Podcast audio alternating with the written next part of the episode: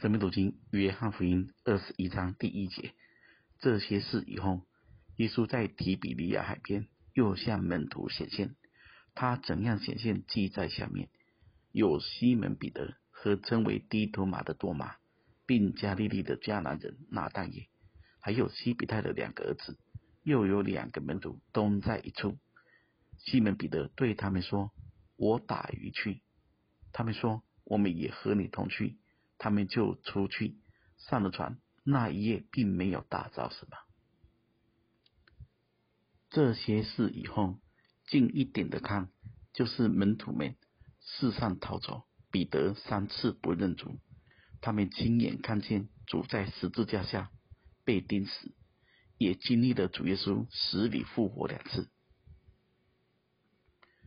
另外，主在门徒当中显现时，曾经有交代说，往城里等候。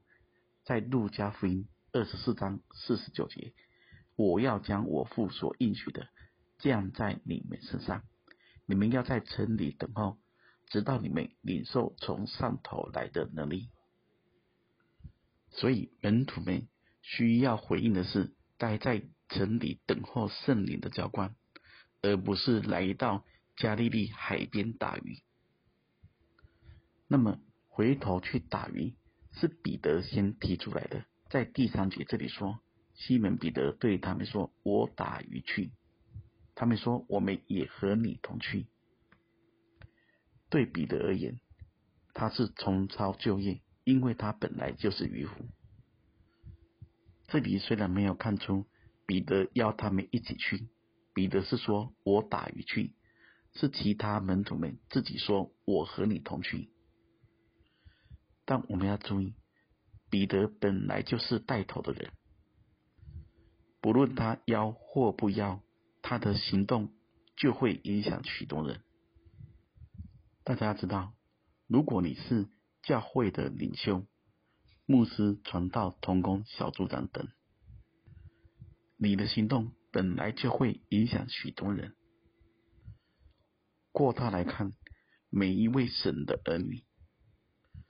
在我们的生活中，或者家庭，或者工作，或是跟你的朋友们聚在一起，你的思想、行动，不知不觉中都会影响许多人，因为你是神的儿女，你就是光，就是盐。不管你自己的看法、感觉如何，当别人知道你是神的儿女。很自然就会关注你，很自然也对你有一些无形的要求，或是许多的期待。因为这黑暗的时代，只要稍微有光的地方，总会吸引人。那么彼得回头去打鱼，这是很现实的问题。他们总要吃，总要生活。